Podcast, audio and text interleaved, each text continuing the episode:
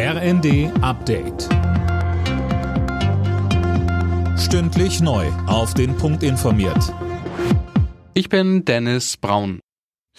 Nachdem die internationale Atomenergiebehörde gestern ihren Bericht zum AKW Saporischia vorgestellt hat, ist die Sorge vor einem nuklearen Unfall dort groß.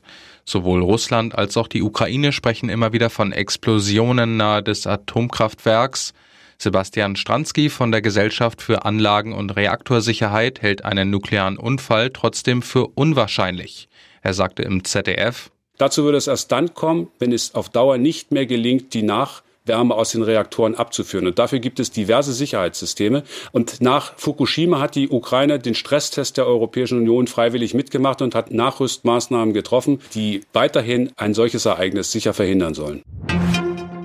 Was tun gegen den anhaltenden Fachkräftemangel? Dieser Frage wollen heute mehrere Bundesministerien in Berlin auf den Grund gehen, aber nicht allein. Manuel Anhut bei dem Gipfel sind auch Vertreter aus den unterschiedlichsten Bereichen mit dabei. Ja, genau. Mit dabei sind auch Vertreter aus der Wirtschaft, von den Gewerkschaften und auch aus der Politik.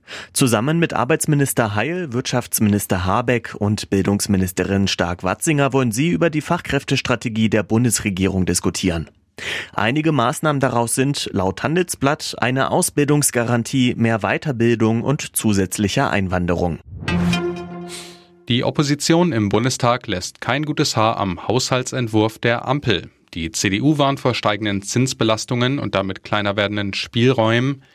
Die AfD sieht schon einen Nachtragshaushalt auf uns zukommen und die Linke fordert, dass der Haushalt sozialer werden muss. Kurz nach ihrem Amtsantritt hat Großbritanniens neue Premierministerin Truss ihre Regierung vorgestellt. Das Besondere, keiner der vier Spitzenposten wird von einem weißen Mann besetzt. Das gab es noch nie in der Geschichte Großbritanniens. Borussia Dortmund ist mit einem Sieg in die Fußball Champions League gestartet. Der BVB setzte sich am Abend mit 3 zu 0 gegen Kopenhagen durch. Im Anschluss traf RB Leipzig noch auf Donetsk. Mit 1 zu 4 ging die Leipziger im heimischen Stadion allerdings mit einer Niederlage vom Platz.